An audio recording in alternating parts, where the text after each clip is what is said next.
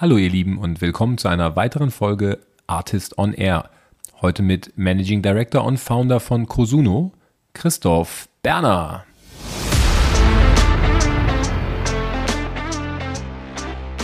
Ich glaube, der, der Punkt, und der ist auch psychologisch super wichtig für, für, für die SDAs, ist, bei uns ähm, kannst du quasi Leads wieder abgeben. Da sagst du, okay, hier auf Biegen und Brechen versucht, ich gebe diese Leads wieder ab ja, die Anzahl, die du abgibst, ist auch die, die du dann wieder neu dazu bekommst. Das heißt, es ist auch von der Logik eigentlich ganz intuitiv und ganz nice, weil sozusagen hast du dann ähm, dieses Sharing. Ich kann mir überlegen, wie viel ich abgebe, aber ich krieg auch nur so viel wieder zurück. Das heißt, du hast da auch so ein, so ein Thema, dass die Leute ähm, eigentlich intrinsisch motiviert sind, nicht zu wenig abzugeben, dann darauf zu hoffen, dass zu viel kommt. Ähm, und das fühlt sich psychologisch einfach, glaube ich, sehr stark wie ein neuer Lied an. Und du hast genau dieses Matching, was ich eben meinte. Mhm. Wenn du bei uns jetzt anrufst oder mit den Leuten telefonierst, dann äh, wird jeder dir das Ganze ein bisschen anders pitchen und anders erklären und vielleicht resoniert es da mehr.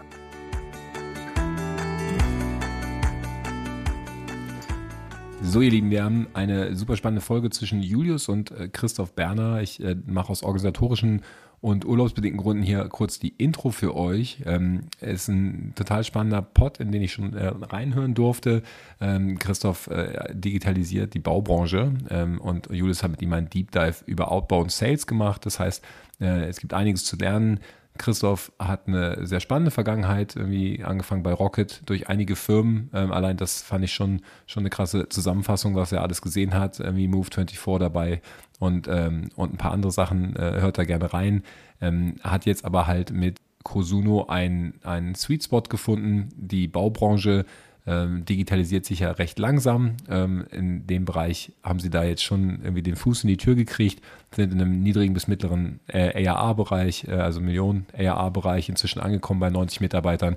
Wie er da hingekommen ist und wie sie das vor allem mit Outbound Sales geschafft haben, äh, wie das Team aufgebaut ist und was sie auch, auch gelernt haben jetzt aus verschiedenen Phasen äh, wie Covid, wie wie Effizienzsteigerung etc. Das alles in den nächsten 45 Minuten in dem Pod mit Julius Göllner und Christoph Berner. Viel Spaß!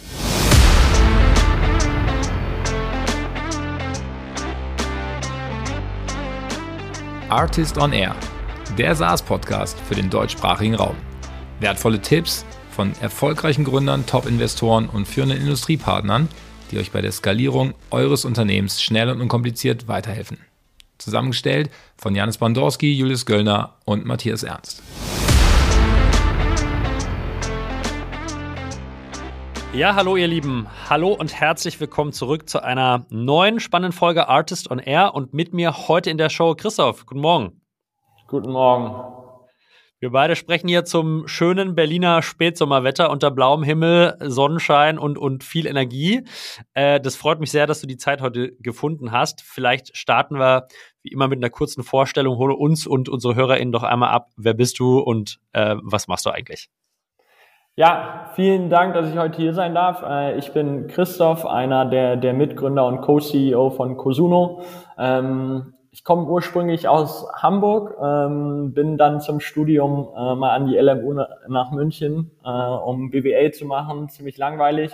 Wollte dann ähm, ein Gap hier machen, äh, war damals in dieser äh, altbekannten Digitaleinheit von Axel Springer. Ich glaube, da hattest du auch schon ein paar Leute hier. Es war auf jeden Fall ziemlich cool. Und bei, bei Power Ventures, heute äh, Square One, bin dann natürlich nicht zurück zur Uni, sondern äh, wurde ein bisschen gehuckt mit, wie man eigentlich dahin kommt, äh, operativ solche Firmen zu bauen, in die dann irgendjemand mal investieren will. Ähm, und damals, es war, ich glaube 2014, äh, bestand die Berliner Startup-Szene maßgeblich aus Rocket Internet und ich bin dann zu Rocket Internet gegangen, habe von, von Day One auf dem Thema Foodora gearbeitet, ähm, was ein riesengroßer Fokus damals war, bin nach zwei Wochen nach Hamburg in meiner Heimatstadt, habe das da aufgemacht und dann mehrere Städte und Länder und ähm, bin dann ziemlich früh zu Move24. Ähm, Move24 war damals auch so ein gehyptes Thema in der Kombi mit Movinga, glaube ich. Ähm, am Ende äh, beide keine Success Story ähm, habe da die, die, die gesamte B2B-Seite am Ende verantwortet und meinen heutigen Mitgründer äh, Fritz kennengelernt, der die B2C-Seite verantwortet hat. Äh, wir haben auch beide äh, die, die Responsibility für Deutschland gehabt. Ähm, insofern viel gefightet, Topline versus Margin. Und ähm, wollte dann so ein bisschen raus aus diesen komplett, sagen wir mal, Execution-driven Models, mehr in so Tech-enabled Models, habe mir was sehr Tech-lastiges ausgesucht mit Silexica, das waren so Enterprise-Software-Tools für Parallelisierung von Code. Die wurden damals von EQT und von, von Power auch damals gefundet und ähm, wurden an, an Xilinx heute AMD verkauft. Insofern gar, gar nicht so schlecht. War, war ein Spin-off von der RWTH Aachen, also super, super spannend eigentlich, was komplett anderes. In, in, in Köln war das. Und ja, als Fritz äh, dann auch so ein bisschen auf dem Sprung war von Move24, haben wir gesagt, okay, wir haben jetzt so viel gesehen, was nicht funktioniert und äh, was vielleicht ein bisschen funktioniert. Ähm, wir sind ready. Lass uns doch mal was äh, gründen. Ja, und ähm, das ist dann gar nicht so einfach. Ja, wir dachten dann, man macht so ein bisschen diesen Rocket Internet Approach, was, was geht in Amerika und in Asien. Ähm, wenn man aber aus so Modellen kommt, glaube ich, wie Foodora und Move24, die, die viel Geld geraced haben und am Ende, glaube ich, von den Unit Economics sehr tough sind, schaut man intuitiv ein bisschen ja, tiefer rein, weiter nach hinten. Und insofern fiel uns das ziemlich schwer. Und äh, wir mussten Geld nebenbei verdienen und haben gesagt, okay, äh, Digitalberatung, äh, das hilft. Und ähm, sind äh, witzigerweise dann bei einem deutschen Hidden Champion, würde man sagen, gelandet, namens Peri. Es ist so ein Weltmarktführer für Schalung und Gerüst, Familienunternehmen, zweite Generation, äh, ich glaube knapp zwei Milliarden Umsatz. Ähm, und äh, die haben wir dann über Zufall kennengelernt und kamen eigentlich für ein kurzes sechswöchiges Projekt und sind so auf die Baubranche aufmerksam geworden. Und daraus ist am Ende des Tages Cosuno entstanden. Also wir waren dann am Ende zehn Monate da und haben gesehen, super undigitale Branche, äh, nicht so wie im, im Umzugsmarkt, weil keiner Geld hat, sondern weil es so geboomt hat, dass es überhaupt gar keinen Druck gab zu digitalisieren ähm, und haben dann über zehn Monate quasi entlang äh, des Bauzyklus und, und der Zielgruppe von, von Peri, was damals ne, Schalungen, Gerüst verkaufst auch an, an die Einkäufer, ähm, haben wir uns den Problemen sehr nah angenommen und daraus ist dann heute Cosuno entstanden und Cosuno ist ein ähm, eine SaaS-Lösung mit einem angeschlossenen Marktplatz, der sozusagen Bauunternehmen und Architekten und Projektentwicklern hilft, äh, die richtigen Handwerker für ihre Projekte zu finden ähm, und gleichzeitig den Handwerkern ermöglicht, äh, bessere Projekte zu finden. Und, und somit verbinden wir das aber eben auch mit einer großen äh, SaaS-Komponente ähm, und einer sehr großen Datenkomponente, weil es, wie gesagt, ein sehr undigitaler, intransparenter Markt ist. Genau. Jetzt hast du schon gesagt, äh, undigitaler, intransparenter Markt. Ähm, lass uns mal kurz über die konkreten ICPs sprechen, Christoph, weil ich glaube, das wird noch mal ein bisschen helfen, das Verständnis zu schüren. Also wie, wie viele unterschiedliche ICPs habt ihr aktuell und, und wie sehen diese ICPs, an die ihr die Software aktuell vertreibt, wie sehen die aus?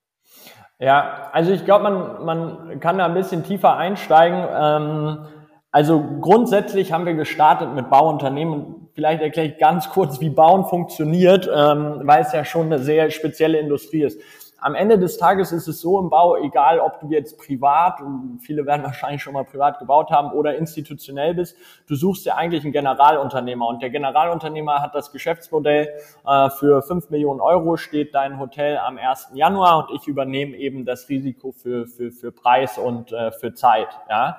Ähm, Generalunternehmer baut heutzutage so gut wie nichts mehr selber, sondern kauft dann diese Nachunternehmerleistung, wie das genannt wird, ein. Das heißt, er kauft dann Dachdecker Leistung ein, Rohbauer ein, Maler, Heizung, Lüftung, Sanitär. Und das können bis zu 50, 60 unterschiedliche Gewerke sein. Und zwischen den 5 Millionen, äh, die er irgendwie von dir bekommt und diesen Einkaufspreisen, die er von den Handwerkern bekommt, macht er sozusagen seinen, seinen Maximalgewinn und geht dann auf die Baustelle und äh, versucht dort äh, diesen Gewinn zu halten. Da gibt es dann etliche Prozesse und man kennt das ja von den berühmten Berliner Flughafen oder äh, anderen Projekten, da wird es dann manchmal ein bisschen tricky. Ähm, genau, und in dem Zusammenhang hat eigentlich der Einkauf einen sehr hohen Stellenwert äh, im Bau, weil ich da quasi sehr viel raushole. Gleichzeitig, und das spielt so ein bisschen auf diese Undigitalheit der Branche zurück, gibt es oder gab es zumindest, wir haben ja damals 2018 Peri beraten, eigentlich nur On-Premise-Lösungen in dem Markt. Ja, sehr, sehr, sehr profitable, sehr stark wachsende. Ähm, man muss sich aber vorstellen, dass es an dem Punkt natürlich sehr kollaborativ wird. Ne? Viele sagen auch, Bau ist so die kollaborativste Branche der Welt, weil ähm, ja, ich muss dann in jedem dieser 50 Gewerke mit, sagen wir mal, zehn unterschiedlichen Firmen kollaborieren und äh, damals auch gegeben, dass so ein, so ein, so ein Nachfrageüberhang war, ne, gepaart mit dem Fachkräftemangel irgendwie nach Handwerkerleistung, habe ich natürlich die Handwerker nicht dazu bekommen, sich äh, eine On-Premise ERP-Lizenz von allen, keine Ahnung, 100 Lösungen zu kriegen und deshalb ist dieser Prozess immer sehr stark E-Mail-basiert gewesen. Ja, also ja. wirklich stumpfestes E-Mail-Management. Ich öffne eine E-Mail, ich äh, gucke in Excel und in Outlook nach meinen Dachdeckerkontakten, kopiere die in BCC und hänge einen Link an und schicke das raus und schreibe mir dann manuell auf, an wen ich das alles verschickt habe und kann das dann über Projekte und Gewerke irgendwie managen und muss irgendwie den Funnel, der da ist, ähm, im Auge behalten. Ja, und das war für uns super spannend, weil wir gesagt haben, okay, das sind eigentlich so ein bisschen CRM kind of Workflows. Ähm, die wir darüber lösen können. Cloud bietet sich oder eine Web-App bietet sich extrem darüber an, weil kein Handwerker muss sich irgendwie äh, eine neue Solution hier kaufen und, und, und so ist das Ganze gestartet. Und das heißt, also um nochmal das wiederzugeben, deine, eure ICPs sind die Generalunternehmer oder auch andere Leute, die wirklich bauen und da vorwiegend der Einkauf beziehungsweise wahrscheinlich nachgelagert Projektmanagement, die dann nach dem Einkauf mit diesen ganzen Gewerken interagieren über den Prozess der, des Baus, vermute ich, oder? Exakt, exakt. Also sehr stark der Einkauf, war ein bisschen die Kalkulation davor, weil äh, es gibt auch sehr wenig äh, Daten, was eigentlich Bauen kostet äh, und deshalb werden da auch schon viele Handwerksbetriebe angefragt, um zu kalkulieren und dann zieht sich das Ganze ein bisschen weiter. Wir bleiben aber sehr stark auf dieser administrativen Ebene, ich sag mal so ein bisschen bei den Leuten, die irgendwie hinterm Computer sitzen und jetzt weniger auf der Baustelle und genau, der Generalunternehmer, das ist so der Key. Jetzt gibt's viele andere äh, ja, Kundengruppen wie Projektentwickler, Architekten, auch viele Retailer. Unsere, einer unserer größten Kunden ist Aldi zum Beispiel. Ich glaube, das ist insgesamt in dem Bausoftwaremarkt relativ spannend, dass man eine sehr diverse Zielgruppe oder diverse Kundengruppe hat. Ähm, genau. Jetzt könnte ich ja vermuten, äh, Christoph, die sitzen am, am Schreibtisch, das ist sozusagen der Einkauf, du hast schon gesagt, die bekommen viele E-Mails ähm, eure Akquisitionsstrategie ist ausgerichtet auf E-Mail outbound. Dem ist ja gemäß unserem Vorgespräch nicht unbedingt so. Das stimmt. Also ich glaube, da spielen so ein paar Punkte rein. Ne? Wir kommen irgendwie von, ich noch von Fedora, aber hauptsächlich haben wir eigentlich bei Move24 das Ganze gelernt, wo wir ja sehr viele Leads eingekauft haben. Äh, ich glaube, sehr Callcenter-ähnliche Strukturen aufgebaut haben. Ne? Wir konnten irgendwie äh, super, glaube ich, stark optimiert auf Salesforce. Wir hatten Dialer, du konntest mehrere Leute gleichzeitig anrufen, äh, haben, glaube ich, sehr viele Hebel ausprobiert, die da waren. Am Ende des Tages war der Punkt bei, bei uns im Einkauf, oder es waren, waren so zwei Punkte. Nummer eins, unser Tool ist etwas ziemlich Innovatives und Neues. Jetzt mal ne, muss man mit so einem Quäntchen Salz nehmen. Wir schicken jetzt keine Raketen zum Mond, aber es kannte niemand in der Branche. Es gab kein Wort dafür. Es ist so ein bisschen anders, als wenn wir jetzt ein CRM suchen und wissen irgendwie, es gibt Salesforce und, und Freshworks und Pipedrive, ne, und du der Bedarf ist schon da, dass ich weiß, dass ich das brauche. Es ist so ein bisschen anders, das kannte man nicht. Dementsprechend war es auch schwer, so ein bisschen danach zu suchen. Ja, auf der anderen Seite ist es so, die haben das natürlich per E-Mail rausgesendet, was aber danach, oder also ihre Ausschreibungsunterlagen, was danach eigentlich losging, war hinterher zu telefonieren. Ne? Weil man kennt das ja, schickst eine E-Mail in the middle of nowhere, hast du die E-Mail bekommen? Ja, hast du sie gelesen? Konntest du den Link runterladen? Hast du Fragen dazu? Ähm, das heißt, sie sitzen den ganzen Tag am, am Computer und äh, haben daneben natürlich ihr Telefon, weil natürlich auch viele Handwerker dann anrufen und sagen, wie ist denn dies zu verstehen? Hast du da nicht einen Fehler gemacht? Und ähm, dadurch war uns relativ schnell klar, okay, äh, Online-Demand wird relativ gering sein, ja, weil es auch eine Branche ist, die wie gesagt nicht sehr digital ist, auch wenn man sich das strukturell anguckt, sehr wenig Quereinsteiger, die irgendwie Innovation treiben, sehr wenig Druck sowieso. Ähm, insofern ähm, kamen wir dann back zu unseren Roots von, von, von, von Cold Calling, würde ich mal sagen, und haben relativ schnell die angerufen. Ja? Und ähm, wie gesagt, Bau war auch während Corona, wir sind ja sehr stark während Corona auch quasi gestartet und gewachsen, waren die auch im Büro, ja, weil am Ende müssen die auch auf die Baustelle. Die Baustellen standen zum Großteil nicht still ähm, und dementsprechend ähm, konnten wir die anrufen. Ja, das klingt jetzt einfacher als gesagt, aber es ist natürlich eine Rezeption dazwischen etc. Aber es war dann schon sehr ähnlich eigentlich zu diesen Metriken und, und den Funktionen, die wir bei Move24 oder auch bei Foodora hatten, wo wir am Anfang auch die, die Restaurants anrufen mussten ne, und gesagt haben, hey, hier gibt's ein neues Offering. Ähm, da bist du dann zum Teil auch vorbeigekommen, um den Vertrag zu unterschreiben, aber das ging während Corona nicht, was glaube ich für, für uns ein Glück war, weil mit wenig finanziellen Mitteln dann durch ganz Deutschland zu tun, um die Bauunternehmen alle zu treffen und das nicht irgendwie per Videocall zu machen, wäre dann von den Kosten wahrscheinlich ein bisschen schwieriger gewesen. Jetzt hast du schon äh, ein paar Mal angesprochen, dass du sozusagen viel des Wissens und der Learnings bei Move äh, 24 mitnehmen konntest. Ähm, vielleicht einen Schritt mal zurück, weil vielleicht ist auch allen äh, der HörerInnen nicht klar, wie das Modell damals bei Move 24 aussah. Gib uns doch vielleicht mal kurz einen Einblick, was genau habt ihr bei Move 24 gemacht und welche Rolle hat damals schon sozusagen Cold Calling und der Outbound per Telefon gespielt? Ja, also am Ende war Move24 ein B2B2C Marketplace. Das heißt, du als Endkunde wolltest umziehen. Wir als Move24 kamen als eine äh, Firma mit guter Reputation, hatten aber am Ende keine eigenen Assets, sondern haben äh, gesubcontracted. Ja, das heißt, wir haben dann an dich verkauft, waren auch der Vertragspartner, haben danach jemand anderen gefunden, der es für weniger Geld gemacht haben und haben uns dann eine, eine Take Rate genommen. Äh, prozessual, wie gesagt, äh, sehr stark integriert. Ähm, wir haben damals hauptsächlich Leads gekauft von, von, von den großen Classifieds-Portalen, kennt man manchmal, ne? wenn man irgendwie eine Wohnung sucht, hey, willst wissen, wie teuer dein Umzug ist, gibst deine Daten ein.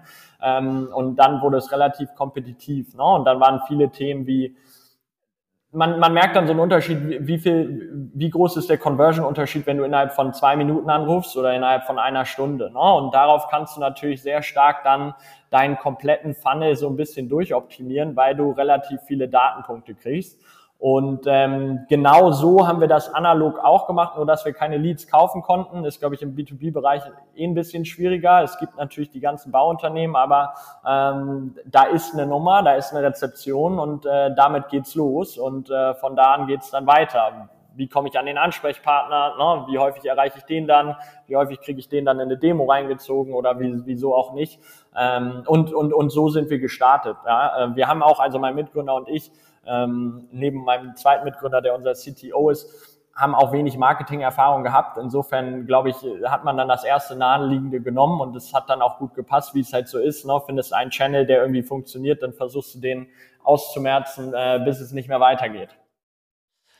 Jetzt ist Outbound natürlich, sage ich mal, gerade für vielleicht junge GründerInnen so ein, so ein Kanal, insbesondere wenn es ums Telefon geht, der natürlich ein bisschen auch mit Respekt und Angst behaftet ist. Ähm, Du sagst aber, Christoph, dass, das, dass er eigentlich sozusagen extrem viele Vorteile auch mit sich bringt. Insbesondere, sag ich mal, in der, in der Freiheit, Sachen auszuprobieren, in der Sache Informationen vielleicht von deinen potenziellen Personas zu bekommen. Wenn du jetzt zurückblickst, wo würdest du sagen, liegen so die großen Vorteile in einer frühen Unternehmer, Unternehmensphase mit, mit Outbound vielleicht als ersten Kanal wirklich zu starten? Ja, also ich glaube am Ende des Tages, so heißt es ja auch ein bisschen, Outbound funktioniert immer. Ne? Ich muss nicht irgendwie darauf hoffen, dass genug Leute suchen, dass genug Leute dann konvertieren, irgendwie ein Sign-up machen, sondern ich kann sie anrufen. Das heißt, man hat so ein bisschen mehr das Ganze selbst in der Hand. Ähm, man muss dazu sagen, ich glaube, gerade in der Anfangsphase wird ja auch häufig gesagt, das Schöne daran ist eigentlich, dass man unskalierbare Sachen machen kann. Ja? Und ähm, ich glaube, Outbound ist on scale problematisch oder skaliert irgendwann eben äh, nicht mehr so gut. Ähm, und damit nimmt man so ein bisschen das Schicksal selbst in die Hand, ja, weil ich kann über Activity, was glaube ich ein Thema ist, was bei Outbound sehr wichtig ist äh, und worüber man sehr gut spielen kann und, und die Themen, die damit zusammenhängen, eben sehr viel selber machen, weil ich kann den natürlich fünfmal anrufen. Outbound heißt jetzt auch nicht nur anrufen. Ne? Mittlerweile äh, ist es natürlich ein Mix aus, aus Callen, aus äh, E-Mails senden, aus äh, LinkedIn, aus guten Content haben, mit denen man, ähm, ich sag mal, die potenziellen Kunden bespielt. Aber der Mix ist natürlich deutlich einfacher, wenn ich proaktiv äh, etwas machen kann, als wenn ich immer nur reaktiv was machen kann, sobald jemand am Ende des Tages äh, auf meiner Website ist, ja, und ich die Kontaktdaten habe oder nicht. Und das, glaube ich, increase natürlich den ganzen Lead-Pool, den man so hat, und damit kann man ähm, eben sehr schnell aus meiner Sicht wachsen. Und ich habe, wie gesagt, noch nie gesehen, dass es am Anfang, ne, irgendwann on Scale muss man halt gucken, wie groß meine Basket Size etc. Aber Outbound funktioniert am Ende oder eigentlich immer bis zu einem gewissen Grad. Wenn es nicht funktioniert, ist es auch ein sehr schnelles Learning, dass vielleicht irgendwas in dem Product Offering nicht stimmt. Ja, weil ähm, man kann das natürlich sehr schnell sehen, wenn ich 100 Leute anrufe und da wirklich gar keine Demo bei rauskommt, dann sollte ich das auch nochmal hinterfragen. Ähm, das heißt, man kriegt sehr, sehr, sehr schnell Feedback, sehr gutes Feedback. Man hat auch die Leute direkt am Telefon, ähm, kennt man ja auch, ne? wenn man Ideen validiert, ähm, kann man drei Fragen direkt mehr stellen. Wieso nicht? Äh, was fehlt denn? Wie macht ihr das? Alles Themen, die man sonst nicht so mitbekommt. Und ich glaube, der direkte Kundenkontakt, der ja eh sehr wichtig ist immer, den kriegt man halt darüber am besten, ähm, wenn es wie gesagt eine sehr, sehr offline getriebene Industrie ist, wie bei uns, äh, dann umso mehr. An dieser Stelle möchte ich euch hinweisen auf den Artist Circus. Am 19. April 2024 wird der Artist Circus in Berlin Premiere feiern. Das erste Learning und Development Festival für Sales und Customer Success Teams in ganz Europa. Freut euch auf einen ganzen Tag voller Training, Motivation, Wettbewerb und natürlich jede Menge Spaß.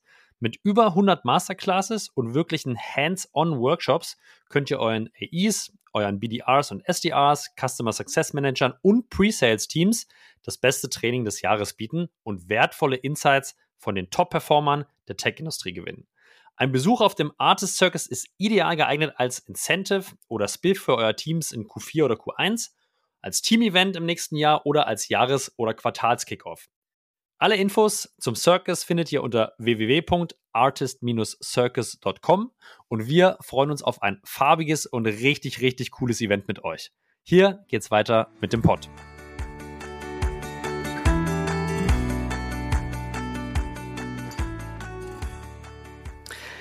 Jetzt äh, setzt natürlich Outbound voraus, Christoph, dass man gewisse Telefonnummern hat, wo man anrufen kann. Ja, jetzt äh, gibt es wahrscheinlich für die Bauunternehmen, genau wie du gesagt hast, jetzt nicht so die äh, Classified Lead Gen Kollektoren, die euch dann einfach ein riesengroßes da Dataset an potenziellen äh, Prospects zur Verfügung stellen. Äh, wie seid ihr vorgegangen? Wie, wie, seid ihr an die richtigen Ansprechpartner Unternehmen in, in erster Instanz rangekommen oder war es total klassisch Google Search, let's go und wir, wir gehen bei der Null hinten kommen in der Zentrale raus? Ähm, ja, es war so ein bisschen beides. Ne? Ich glaube, ähm, was noch so ein anderer Channel war, der sehr gut funktioniert hat, war Xing. Äh, kennt man da nicht. Da sind aber in Deutschland eher dann die, die Mittelständler irgendwie da. Ähm, darüber geht natürlich viel. Ähm, aber am Ende war es natürlich schon, es gibt Lead-Datenbanken, die kann man einkaufen. Die, die Firmen sind öffentlich und wir haben dann eigentlich immer die Rezeption erreicht. Das heißt, die, die erste Optimierung, die wir jemals gefahren haben, war natürlich, ich sag mal, A, auf Activity, weil das macht aus meiner Sicht immer ein ein Riesenhebel, ja, ob ich irgendwie äh, 10 Calls oder 20 am Tag mache oder 60 oder 80, ne, da äh, muss ich nicht so viel an andere Conversion Rates denken. Aber der erste Kontaktpunkt war, wie komme ich durch die Rezeption? Ja, und da waren wir natürlich nicht die Einzigen. Wir waren froh, dass es da eine Rezeption gab. Ähm, aber von da geht's los, ja. Das sind ja zwei, äh, gibst mir eine perfekte Vorlage, Christoph, direkt für zwei Folgefragen, ja. Also ähm, Activity für jemand, der ganztags Outbound Calling macht. Was würdest du sagen, auch mit den, deiner Erfahrung vorher, was ist ambitioniert, aber realistisches äh, Zielstellung, Target für Anwahlen, für, für Calls? Also ich glaube, da eine Zahl rauszugeben, ist am Ende ähm, schwer. Mein Problem ist immer, oder ich glaube, was das Thema daran ist, und da strugglen auch, oder wir auch, ne, ich glaube, da strugglen die meisten Founder, dass du dein CRM so aufsetzt, dass du eigentlich deinen Mitarbeitern ermöglicht, eine recht hohe Schlagzahl hinzubekommen. Ne, es geht nicht darum, irgendwie die Leute extrem zu pushen, dass sie irgendwie in einem schlechten System das machen, sondern ich muss das System eigentlich so intuitiv und einfach bauen, dass es dann ähm, relativ hoch geht. Ja, ähm, klar hast du da viel auch auch Tagesform etc., aber ähm, ich sehe schon, dass du 100 Calls am Tag machen kannst, wenn dein System gut durchoptimiert ist. Ja, ähm, das ist schon viel. Ähm, genau, hängt so ein bisschen natürlich dann auch immer ab, wie lang bin ich, also es ist ja am Ende eine Funktion, ne? Ich habe Calls, wie häufig geht dann jemand ran, bin ich dann in der Call-Time, das heißt, man darf das nicht so hart pauschalisieren, glaube ich. Ähm, aber der, der absolute Hebel, und das ist auch, glaube ich, das, was, was viele am Outbound frustriert ist, wenn du ein schlechtes CRM-Setup hast, und das ist bei Weitem nicht einfach, ne? Und dieses, ich sag mal, strategisch runterzubrechen, in Salesforce dann für den einzelnen SDA, wie der arbeitet, so dass der Output so ist. Ähm, das ist super, super schwierig. Ähm, also jeder, der das gut hinkriegt, ähm, der macht auf jeden Fall einen sehr großen Schritt in die richtige Richtung. Aber das ist die Base. Ja? Und mit der Base muss man dann eben schauen. Wie gesagt, da gibt's dann unterschiedliche Typen. Manche sind, sind länger am Telefon, manche machen mehr kürzere Anwahlen. Ähm, ich glaube, da muss man so ein bisschen das Verständnis dann aufbringen, auch für, für, für, für seine Leute, die irgendwie da sind und die auch alle ihre unterschiedlichen Stärken und Schwächen haben. Nehmen wir jetzt mal den Punkt, den du angesprochen hast, Christoph, sozusagen der, der SDA oder Full Cycle Seller, je nachdem, wie man es aufsetzt, braucht irgendwie vernünftig, äh, vernünftig vorbereitete Leads in dem CRM, damit er diese Schlagzahl äh, schaffen kann. Das heißt ja wahrscheinlich in meinem Verständnis, dass die potenziellen Leads irgendwo anders herkommen müssen, ins CRM reingehen und dann distribuiert werden ins Team. Ähm, wie habt ihr das der, von der Rollenverteilung gemacht? Also äh, das klingt ja so, als wenn sozusagen Lead-Beschaffung und Lead-Distribution im Team jemand anderes vorgelagert getan hat. Was wäre so deine Empfehlung äh, an, an, an Gründer, die zuhören? Wie sollte man das strukturieren, damit die Leute dann effizient arbeiten im, im Outbound? Ja, also ich glaube am Anfang, oh, wir haben super viel Founder Sales gemacht. Das ist, glaube ich, erstmal extrem wichtig. Ja, äh, ist, glaube ich, immer auch extrem wichtig zu sagen, ich erwarte nichts von, von, von, von irgendjemandem hier, dass ich nicht selber bereit bin zu tun. Und dadurch lernt man auch so die ersten Kniffe. Ne? Ich glaube, das relativ lang zu machen ist hilfreich. Und wir haben dann witzigerweise damals einen unserer besten Seller von Move24 geholt, ähm, der dann unser erster Full Cycle äh, kind of Sales war. Ja, weil natürlich wir erstmal auch rausfinden mussten, ne, wie viele Leads kriegen wir, macht das Sinn zu coin, kann der terminieren, bevor man dann in so einen Split geht. Ich glaube, man, man war so ein bisschen durch die letzten Jahre ja, gab es so ein bisschen den Trend, alles sehr früh auf ein sehr professionelles, großes Level aufzubauen, was aber, glaube ich, nur funktioniert, wenn man viele Learnings gemacht hat. Das heißt, wir sind mit Full Cycle gestartet, haben dadurch dann auch einen guten Datenpunkt bekommen, ne? weil wenn du bei, bei Move24 waren wir irgendwie um die 100 Sales-Leute, ja, wenn du da irgendwie unter den Top 5 warst, dann konntest du zumindest schon mal schwierige Sachen verkaufen, äh, hattest jetzt nicht die SaaS-Erfahrung, das war uns aber damals erstmal egal, weil wir hatten so ein bisschen ein gutes Gefühl und zwar auch outbound und, und haben dadurch dann unsere ersten, ersten Datenpunkte bekommen. Ne? Und wenn du dann irgendwann siehst, okay, der konvertiert ganz gut, äh, der hat jetzt genug Demo-Termine, dann oder der oder die kann natürlich dann am Ende des Tages besser seine Zeit verbringen, die, die Demos zu konvertieren neben uns. Ähm, und du willst jemand anderen holen, der dann anfängt oder die dann anfängt, mehr Termine zu setzen. Ja, es ist dann ein reiner Split dafür. Und somit ging dann das SDA-Setup los, ähm, was dann auch sehr gut von uns trainiert werden konnte, weil wir hatten es ja vorher auch gemacht äh, und mit jeder neuen und jedem neuen Mitarbeiter kommen und kommen natürlich neue Learnings dazu, neue Kniffe, ähm, die dann, glaube ich, sehr wichtig sind zu scheren. Und irgendwann, wie gesagt, versuchst du oder kommt so der erste Scale rein und du musst natürlich äh, eine Bandbreite an Leads bekommen. Ja, das heißt, am Anfang haben wir gesagt, sucht euch selber die Leads, ähm, googelt, äh, schaut, was ihr finden könnt, ne, tragt die schön damals in Pipedrive ein, auch noch ein. Und irgendwann haben wir dann gesagt, okay, wir kaufen jetzt Leadlisten ein von den verschiedenen Anbietern, die es gibt und haben die dann selber qualifiziert. Das heißt, wir haben dann ein Lead-Qualifikationsteam davor gesetzt, was relativ simpel auf die Websites gegangen ist, geschaut hat, okay, ist da der Einkaufsleiter, also unser ICP oder ein kaufmännischer Leiter oder ein Kalkulationsleiter, gibt es da eine Nummer zu ähm, gibt es eine schöne Sammlung von uns, von den schönsten äh, Bauunternehmen-Webseiten Deutschlands. Das kann man sich gar nicht mehr vorstellen. Wir kommen ja alle so aus dieser Startup-Bubble. Ähm, genau, und zum Teil haben wir auch da schon angerufen ne, und haben dann beispielsweise erfragt, ne, wie ist denn der Name vom Einkaufsleiter, äh, unterschiedlichste Informationen, die helfen, wird überhaupt ausgeschrieben, machen die nur öffentliche Projekte oder auch private, alles, was am Ende der nächsten Person hilft. Ne. Ich glaube, das ist immer sehr wichtig, dass jeder Call auch wenn er nicht erfolgreich ist, mir mehr Infos geben muss, damit der nächste Call erfolgreicher wird oder die nächste Person, die dran ist, erfolgreicher callen kann. Und ähm, genau, mittlerweile sind wir jetzt im Split. Irgendwann hat man dann quasi alle Leads auch durchqualifiziert, würde ich mal sagen. Ne? Da lässt sich ja. jetzt drüber streiten, weil du natürlich auch immer Trigger hast. Der hat ein neues Projekt, die hat irgendwie ähm, eine neue Ausschreibung am Laufen ähm, über die du natürlich neue Infos kriegst. Aber das können wir mittlerweile auch über unser Setup sehr gut ähm, den SDA oder die SDA selber machen lassen. Und genau, hinter den SDAs kommen dann die AEs. Und wenn die das Ganze geclosed haben, geht das ins Customer Success Team, was dann ähm, ja, das Upselling betreibt und natürlich die Retention betreibt und was äh, ja dann, glaube ich, ab einer gewissen Größenordnung meistens ein bisschen verkannt wird von SaaS-Startups, weil es sehr viel um Nu, Nu, Nu geht und eigentlich muss man sich mehr um den Bestand kümmern. Das haben wir auch schmerzlich gelernt und äh, dementsprechend ist das ziemlich, ziemlich gleichgewichtet mittlerweile, würde ich sagen. Aber das ist ja eine sehr spannende Entwicklung, die du gerade aufgezeigt hast. Ihr seid sozusagen von Full-Cycle-Seller hingegangen zu einer Dreierlogik vorm Customer Success noch in Lead-Vorqualifizierung, dann geht der SDA drauf, dann geht der AI drauf. Finde ich, ein, finde ich einen, sehr, sehr spannenden Ansatz. Mich würde interessieren, wann war so der Zeitpunkt, wo ihr gesagt habt, okay, jetzt haben wir im, im, im, im Sales mit den Full-Sellern so viel gelernt, dass sozusagen die Unterteilung in damals diese drei Rollen dann Sinn macht? Also wann hattest du so das Gefühl als Leader, okay, we got it, äh, jetzt, jetzt können wir splitten. Ähm, was waren so Determinanten oder Anzeichen dafür, dass das Sinn macht?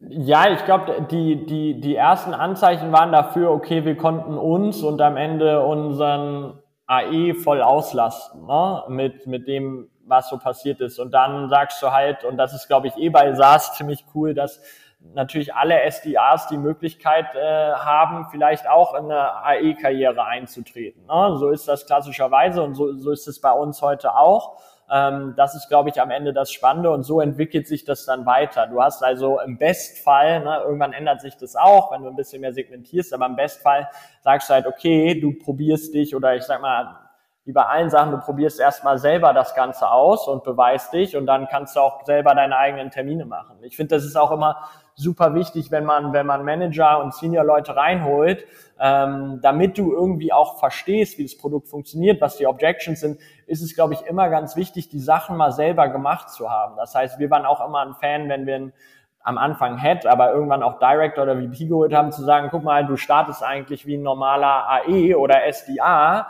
weil dann checkst du relativ schnell, wo die, wo die Stellschrauben sind, als dass du reinkommst und dir nur alles erzählen lässt immer, ne? was dann sehr stark biased ist.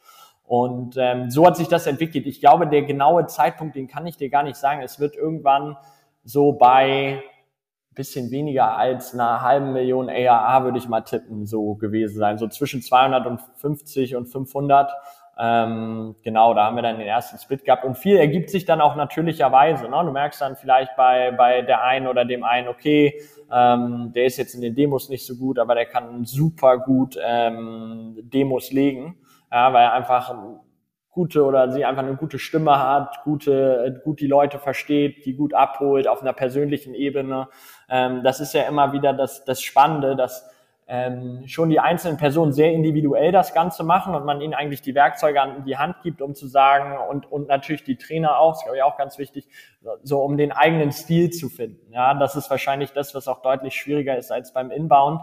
Ähm, das sind dann schon, wenn du, wenn du zuhörst, ganz unterschiedliche Herangehensweisen was aber auch sehr hilfreich ist, weil du natürlich ähm, dann die Leads super geil tauschen kannst. Ne? Von, von einem zum nächsten.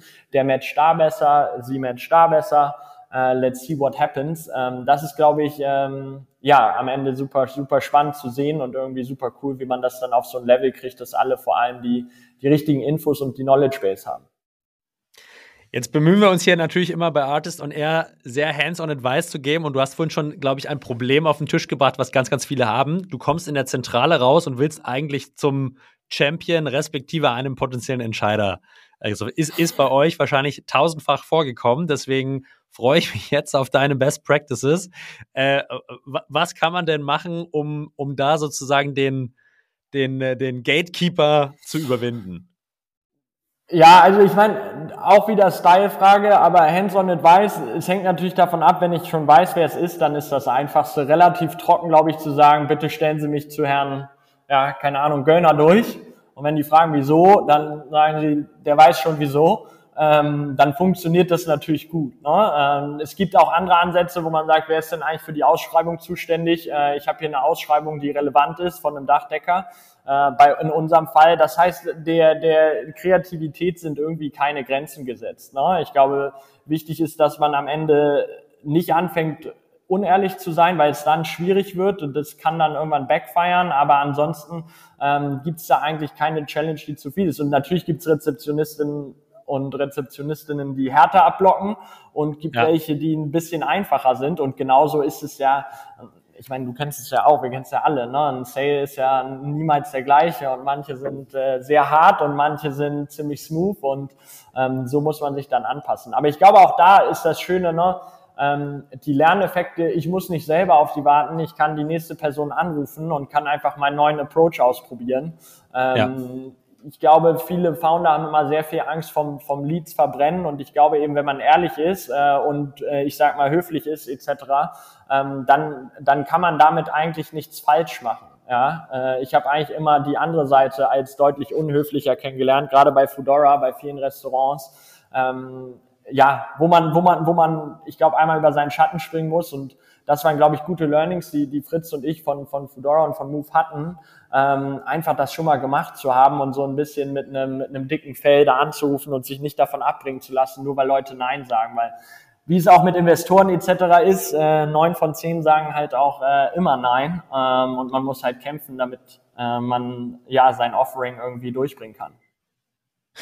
Was ich da schon raushöre, Christoph, ist aber, dass zum, also dass zum einen die Informationen, die ihr in dieser Vorqualifizierung durch das Team herausgefunden habt, da ja natürlich schon sehr, sehr hilfreich sind, diese Barriere zu überwinden, wie du sagst, den Namen des Entscheiders oder potenziellen Champions zu kennen. Super, super Ansatzpunkt, um da drüber zu kommen. Ähm, das zweite, was, was du sagst, je nach Stil kann eine gewisse äh, Arroganz vielleicht da auch manchmal gut tun. Nicht immer, wir wollen das jetzt nicht hochstilisieren, ja.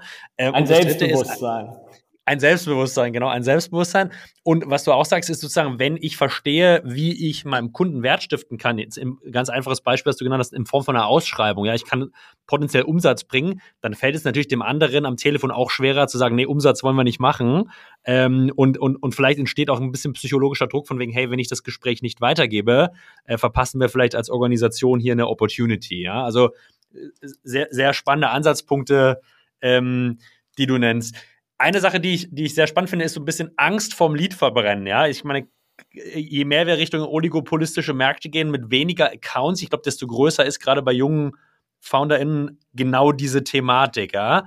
Ähm, du, du würdest sagen, das ist eigentlich übertrieben. Gibt es denn trotzdem, sage ich mal, Mechanismen, die ihr ansetzt, um zu vermeiden, dass wenn ein Gespräch vielleicht mal wirklich gegen die Wand gefahren ist, ja, und der Stefan hat mit der äh, hat mit der Isa am anderen Ende, also das Gespräch war wirklich unter, unterirdisch und da gab es wirklich jetzt Beef. Habt ihr, habt ihr, habt ihr irgendwelche Mechanismen, die, die vielleicht dafür sorgen, dass nach zwei Monaten da trotzdem ein neues sachlicher Anknüpfungspunkt stattfinden kann? Ja, also ich glaube, zum ersten Mal, das stimmt, die, die Angst besteht immer, die hält einen dann sehr stark zurück. Ich glaube, was wir so gemerkt haben, ist, dass gerade telefonisch, ne, unser Name ist leider jetzt auch nicht super einprägsam, äh, die Leute das relativ schnell vergessen haben. Ja, das ist mal Nummer eins und ich glaube, man hat insgesamt so ein Bias, dass man es zu viel nimmt. Ich meine, am Ende, wenn mir jemand auf der anderen Seite nicht sagt, äh, bitte melde dich nie mehr aus den und den Gründen, dann finde ich, kann ich auch so lange äh, anrufen und das angehen, bis das soweit ist. Ne? Gerade weil es ja auch mehrere im Bestfall Ansprechpartner gibt. Ja, jetzt, wir kamen natürlich sehr stark vom Einkaufsleiter. Heutzutage hast du dann jemand, der sich um Digitalisierung kümmert, ne, um andere Themen kümmert. Ähm, das heißt, du willst schon versuchen, da wirklich äh, dir ein klares Nein auch abzuholen. Ich glaube, der, ja. der Punkt, und der ist auch psychologisch super wichtig für, für, für die SDAs, ist, bei uns ähm, kannst du quasi Leads wieder abgeben. Da sagst du, okay, hier auf Biegen und Brechen versucht, ich gebe diese Leads wieder ab. Ja, die Anzahl, die du abgibst, ist auch die, die du dann wieder neu dazu bekommst. Das heißt, es ist auch von der Logik eigentlich ganz intuitiv und ganz nice, weil sozusagen hast du dann ähm, dieses Sharing, ich kann mir überlegen, wie viel ich abgebe, aber ich kriege auch nur so viel wieder zurück. Das heißt, du hast da auch so ein, so ein Thema, dass die Leute ähm, eigentlich intrinsisch motiviert sind, nicht zu wenig abzugeben, dann darauf zu hoffen, dass zu viel kommt. Ähm, und das fühlt sich psychologisch einfach, glaube ich, sehr stark wie ein neuer Lied an. Und du hast genau dieses Matching, was ich eben meinte. Mhm. Wenn du bei uns jetzt anrufst oder mit den Leuten telefonierst, dann äh, wird jeder dir das Ganze ein bisschen anders pitchen und anders erklären und vielleicht resoniert es da mehr. Ja, und ähm, das ist, glaube ich, auch das Spannende, wieso man ähm, oder wieso Outbound auch super nice ist, wenn du die Leute alle im Office hast, weil diese Lerneffekte natürlich extrem groß sind. Ne? Und äh, du hörst einfach hier und da mit. Ähm, fällt mir auch wieder auf, wir sind jetzt ein bisschen wieder vermehrt im Office. Ich höre auch mit, ich merke auch coole Sachen, die dann wieder passen, die man dann selber ausprobiert. Und das ist eigentlich ähm, so eine sehr nice Challenge, finde ich, äh, um da, um da weiter zu optimieren. Ne? Und gerade auch zu sehen, wenn du dir den, den Funnel anguckst, der jetzt bei uns irgendwie ist, ne, durch die Rezeption kommen, dann zum Ansprechpartner kommen, ne, das sind ja alle diese Micro-Conversion Rates, wo du sagst, boah, wenn, wenn, wenn die ISA, wie du eben meintest, zum Ansprechpartner kommt, dann hat die da eine 50-prozentige Conversion Rate, aber an der Rezeption hat die halt nur 10 Prozent. Worauf trainiere ich jetzt? Ne? Und wer ja. hat vielleicht bei der Rezeption eine super hohe Conversion Rate, aber am Ende beim Ansprechpartner eine niedrige, ähm, um das Ganze dann so, so zu optimieren. Ne? Ähm, das ist, glaube ich, das Spannende und das, das macht am Ende Bock und wie gesagt, das Schöne ist, äh, das Einfachste zu optimieren. Das hatte ich auch gerade wieder mit einem anderen Gründer ist zu sagen, okay, ich schmeiß oben mehr rein. Ja, das heißt, wenn ich nicht 100 Leads calle, sondern 200 oder wenn ich statt 30, 60 Calls mache, dann sind mal alle anderen Conversion Rates ein bisschen nachgelagert. Aber gerade am Anfang, wo es viel um Schnelligkeit geht, um schnell Erfahrungen zu machen, kann man, glaube ich, wenn man, wenn man startet bei SaaS mit Outbound, sehr, sehr, sehr viel schnell lernen und sehr viel Traction aufbauen. Und ähm, ja, das lohnt sich langfristig dann nicht. Wenn dein ACV zu klein ist, dann wird es einfach schwer. Outbound ist sehr, sehr, sehr teuer. Das muss man halt im Auge behalten.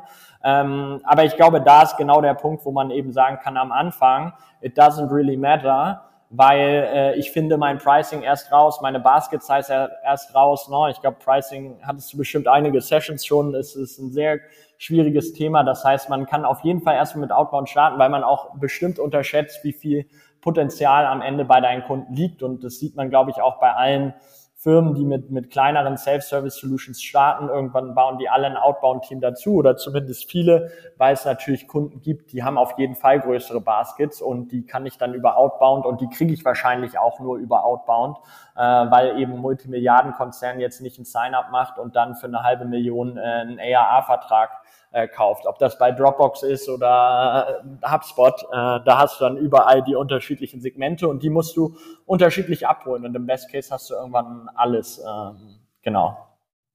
Das ist ein super spannender Punkt und das Thema so Kack to LTV würde ich vielleicht noch mal einmal kurz parken und für die letzten fünf Minuten aufheben. Also ich würde einmal vorher gerne noch mal ein bisschen mit, äh, mit dir in den, in den Text reingehen, weil du sagst schon, okay, man muss eigentlich sozusagen die Informationen und Leads so vorbereiten, dass die SDAs wirklich effizient arbeiten können. Gibt es sozusagen ähm, erstmal beim Lead-Einkauf, gibt es so Plattformen, die du sagst, hey, das hat für uns super gut funktioniert. Wahrscheinlich gibt es ein paar bauspezifische, wahrscheinlich gibt es vielleicht aber auch ein paar Generalisten. Äh, hast du da irgendwelche Tipps, wo du sagst, hey, für den deutschen Markt, das äh, sind Quellen, mit denen haben wir echt gut gearbeitet? Ja, jetzt hattest du vorhin gesagt, was darf ich ansprechen, was nicht. Ich glaube, wir haben am Anfang sehr viel mit Bisnote gearbeitet. Ähm, mhm. Das hat sehr gut geklappt, ähm, weil Bau auch sehr stark reguliert ist, muss man wissen. Das heißt, du hast Zertifizierung etc., du bist dann gelistet. Ähm, ja. Viele Startups, die ich kenne, die arbeiten mit, mit Lasher. Das scheint auch gut zu funktionieren, ist jetzt für unsere Branche leider extrem schwierig. Ähm, ja. Genauso wie bei uns LinkedIn einfach schwierig ist. Ja, äh, das ist einfach eine andere Zielgruppe, deshalb hat Xing auch gut funktioniert und auch bei Xing äh, konntest du gerade am Anfang ne, nach Bauunternehmen suchen und findest einen Haufen, ja, und das ist, glaube ja. ich, das ist, glaube ich, irre wichtig, weil und das muss man auch noch mal sagen, man darf die Leads nicht zu sehr nach den Accounts, also nach den Unternehmen nur sich anschauen, sondern auch nach den Ansprechpersonen, weil ich sag mal, vielleicht habe ich 100 Leads, aber fünf potenzielle äh, Ansprechpartner, das sind dann auf einmal theoretisch eigentlich 500 Leads. Ne? Und so sollte ich das auch betrachten, weil viele ja immer ähm, darüber reden, wie klein dann Märkte sind oder wie, wie wenig es gibt. Das äh, ist alles, glaube ich, eine Ansichtssache, ähm, wie man sein, wie man sein Funnel dann gestaltet. Genau, mit denen haben wir gestartet, soweit ich mich erinnere. Sehr gut. Und jetzt äh, sprechen wir mal direkt über das CRM selbst. Ich glaube, du hast gemeint, ihr habt mit Pipedrive gestartet, äh, impliziert, dass ihr das wahrscheinlich irgendwann mal umgestellt habt. Äh, wenn ja, warum und auf was? Und, und wart ihr happy mit der Umstellung? Ja, also ich glaube, es gibt immer so eine Diskussion ähm, von VCs auch, ob man direkt mit Salesforce startet oder nicht. Und ich glaube, es gibt viele Sachen, die dafür und dagegen sprechen. Ähm, wir haben damals mit Pipedrive gestartet, einfach aus äh, Kostengründen, würde ich mal sagen. Da waren wir dann ganz klein und sind dann auch aus Kostengründen quasi auf HubSpot erst gegangen. äh, was für uns, glaube ich, ganz cool war, weil du durch HubSpot ein bisschen eingeschränkt bist. Das heißt, du kriegst so ein bisschen aus unserer Sicht so einen natürlichen SaaS-Sales äh, dadurch vorgegeben und musst so arbeiten. Salesforce muss man halt wissen, ich muss genau wissen, was ich brauche und wie ich es haben will. Ja, ich muss es eigentlich immer mit einer Agency customizen. Ich brauche eigentlich Minimum ein Salesforce-Admin, wenn nicht mehr on top. Ähm, und da muss man extrem aufpassen, gerade wenn man nicht so erfahren ist, das nicht zu verbauen. Und das ist, glaube ich, sehr, sehr, sehr tricky. Irgendwann kommt natürlich HubSpot an so ein Level, wenn du es nicht customizen kannst, auf genau wie du arbeitest. Ja, und wir sind, wie gesagt, sehr outbound getrieben. Bei Move24 waren es dann die Dialer zum Beispiel, was ist bei HubSpot es wird wahrscheinlich irgendjemand von, von HubSpot sich danach melden und sagen, gibt es schon. Aber ich glaube, damals hatten wir das mal versucht anzutesten. Wir machen das nicht mehr. Aber ähm, das ist natürlich ein Riesenhebel. Du musst dir vorstellen, wenn ich einfach fünf Leute gleichzeitig anrufe, anstatt jeden Einzelnen, der nicht rangeht. Und äh, der Erste geht ran, ich spreche mit der Person. Wenn der Zweite oder die Zweite rangeht, wird die an den Nächsten reingeschoben. Da hast du schon extreme Optimierungshebel, ne? um, um, um viel Activity zu pushen, um viele Sachen zu schaffen. Und das ist, glaube ich, dann das Setup, was du, was du, oder an dem du auf Salesforce dann umsteigst. Ähm, was machen wir jetzt noch on top? Wir haben noch Salesloft. Das ist, glaube ich, ähm, ein sehr cooles Tool für uns, auch ziemlich neu. Ich glaube, es gibt auch noch Groove, wenn ich mich nicht irre, ähm, weil wir natürlich auch viel callen und wir haben uns am Ende für Salesloft, für gar keine Werbung machen, entschieden, aber weil man natürlich callen und Kadenzen in irgendeiner Form zusammen machen kann. Ne? damals haben wir irgendwie mit Aircall gecallt, ganz früh mal mit Nutterbox. Ähm, da, ja, da geht's dann auch um ganz banale Dinge wie, wie gut ist die Soundqualität etc. Ähm, da kann man auch viel, viel optimieren und ähm, ja, das ist, glaube ich, da unser Setup. Ansonsten für, für, für, für die AEs, ich glaube, ein super cooles Tool ist nach wie vor Demodesk. Ähm, um, um, um Demos zu machen, hat für uns eine riesen Lücke getroffen, hilft uns sehr gut, um zu lernen ähm, um auch dabei zu sein. Ähm, genau, das ist, glaube ich, so im, im Großen und Ganzen unser, unser Setup. Aber wie gesagt, ich würde es jetzt rückblickend genauso machen, ähm, weil wir einfach damals keine Ahnung von SaaS hatten. Ne? Wir kamen aus dem B2C-Background, das ist komplett neu und ähm, dann sich selber zu überlegen, wie es am besten funktioniert, ist, ist, ist tricky ähm, und äh, HubSpot hat uns da äh, geholfen. Ähm, genau ich glaube, kam auch so an, wir geben keine hier Clan-Empfehlung ab, aber ich glaube, es ist super spannend, mal zu verstehen, sozusagen, was ist euer Tech-Stack, in welchen Phasen habt ihr was verwendet. Was mich direkt zur Anschlussfrage führt, in welcher Phase seid ihr aktuell, Christoph? Wie, wie groß seid ihr? Wie seid ihr finanziert? Ich glaube, wir haben vorhin gesprochen, ihr habt bei einer halben Million ARA umgestellt auf das, auf das sozusagen nicht mehr Full-Cycle-Modell. Aber wo seid ihr aktuell in der Journey? Und äh, vielleicht dann anschließend, wie habt ihr euch von Outbound Only dann weiterentwickelt. Ja? Aber first things first, wo seid ihr aktuell? Ja, wir sind jetzt äh, um die 90 Mitarbeiter, ähm, headquartered in Berlin, aber äh, ziemlich hybrid, ja, einfach weil wir während Corona gestartet sind. Ähm, wir sind im, wie soll man das sagen, kleinen bis mittleren einstelligen ARA-Bereich. Äh, wir haben okay. damals ähm, 2019 gestartet, die erste Runde hat Sherry gemacht und ähm, Hakan und Christian von Auto 1 haben da noch gejoint und dann haben wir äh, bei circa, glaube ich, auch eine halbe Million ARA die A-Runde gemacht. Ne? Waren ein bisschen andere Zeiten damals mit, mit Spark Capital, äh, einem US-Fund, der, glaube ich, gar nicht so bekannt ist. Der hat unter anderem Get Your Guide damals in Deutschland auch gemacht. In dem Zusammenhang sind dann auch Johannes von Get Your Guide und die Gründer von Sender und von Billy und, und Carsten Thomas zum Beispiel mit, mit an Bord gekommen. Ähm, und dann haben wir kurze Zeit später, ähm, oder da waren wir so 30 Leute, würde ich sagen, und dann haben wir ein halbes Jahr später direkt die B-Runde angehängt und das waren knapp 30 Millionen.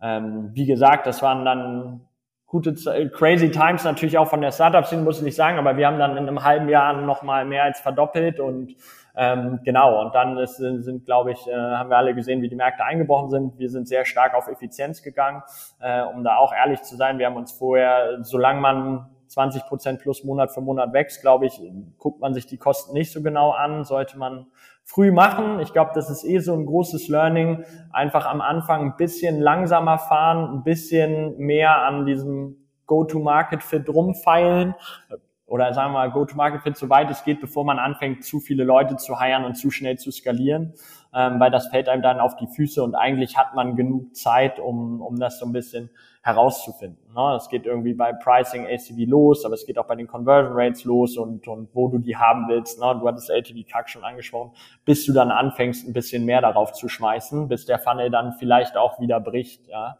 Ähm, und ich glaube, das ist glaube ich, ein großes Learning, was wir auch hatten. Man stellt sich so vor, irgendwie bei einer Million ARA, da hast du dann so Go-to-Market-Fit und ich glaube, wir, wir sehen, dass es, glaube ich, noch nicht so ist und ich glaube mittlerweile eher, dass man bei so 10 Millionen ARA eigentlich äh, das hat und das eigentlich von 1 auf 10 auch noch ein ziemliches Gehassel ist und sehr mhm. viel ein Level tiefer in diese ganzen kleineren Micro-Conversion Rates etc. reinzugehen und die zu optimieren große Deals mal reinzubekommen, ne, den ersten Enterprise Customer. Und das ist eigentlich eine spannende Phase, bis man dann äh, etwas komplett skalierbares hat. Aber vielleicht äh, sind wir da auch nur auf der Journey und viele haben bei einer Million ARA schon äh, the, the most scalable Go-to-Market. Also würde, würde mich aus den bisher geführten Gesprächen und meinen Erfahrungen wundern, aber vielleicht gibt es den einen oder anderen. Ähm, wie vorhin schon angekündigt, ich würde einmal noch verstehen, jetzt sozusagen going forward, Outbound only, du hast es selber gesagt, relativ kostenintensiv und teuer, super für den Anfang, man lernt viel und so weiter, aber wahrscheinlich, wenn wir jetzt darüber nachdenken, von der B zur C zu gehen und wirklich in total repetitiv skalierbares Modell zu kommen, ähm, als alleinige Motion nicht ausreichend. Das heißt, wie habt ihr euch von, von da weiterentwickelt und jetzt auch vielleicht nach vorne gedacht? Welche zusätzlichen Layer und, und, und Motions äh, seht ihr äh, in eurem Geschäftsmodell, die jetzt zusätzlich dazukommen oder vielleicht auch outbound in einem gewissen Maße ablösen?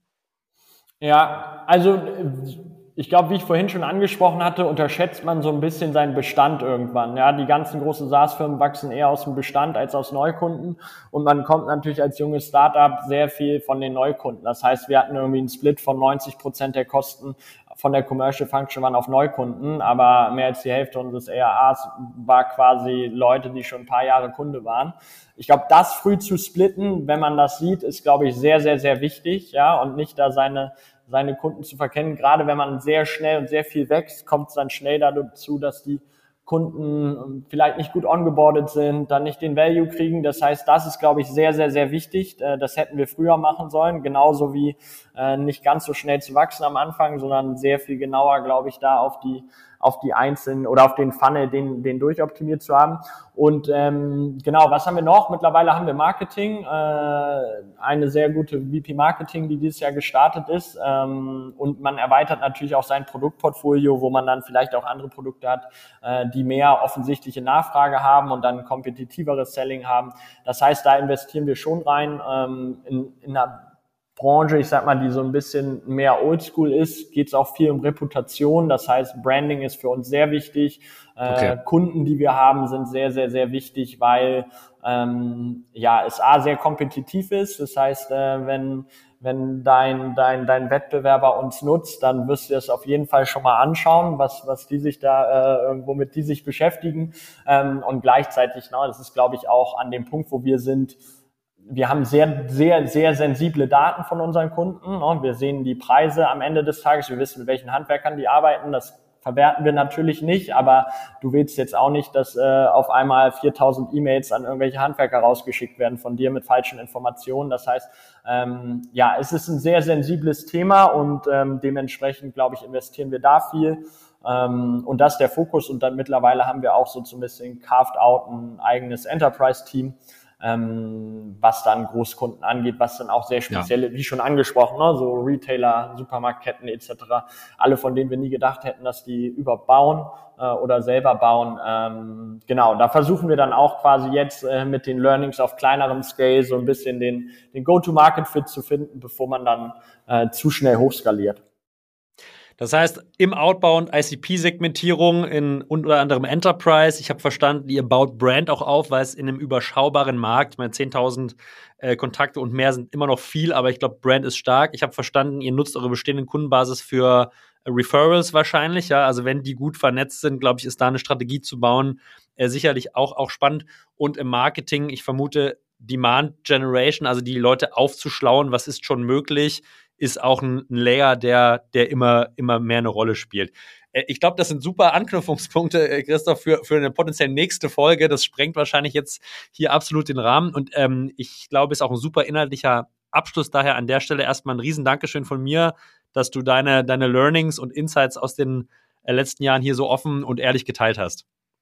Ja, Julius, vielen Dank. Äh, immer wieder gerne. Zu Marketing, wie gesagt, können wir dann eh weniger sagen. Insofern machst du die, die Follow-up-Folge lieber mit jemand anderem.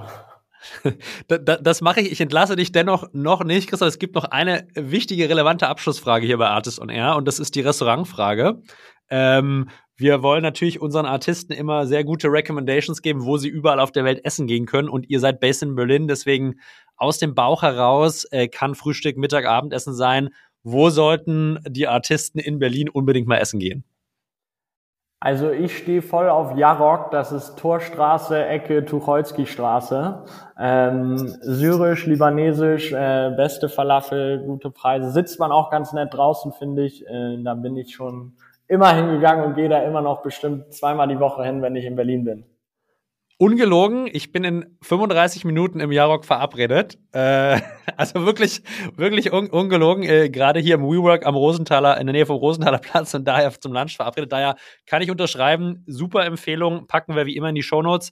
Ähm, Christoph, vielen, vielen Dank. Äh, äh, liebe, liebe Grüße hier von nebenan und euch natürlich viel Erfolg auf der, auf der weiteren Reise und äh, freue mich auf ein Update dann vielleicht im nächsten Jahr von dir, äh, wenn die Series, Series C dann im Kasten ist. Julius, vielen Dank. Machen wir Ciao, so. mein Lieber. Mach's Bis gut. Dann. Ciao.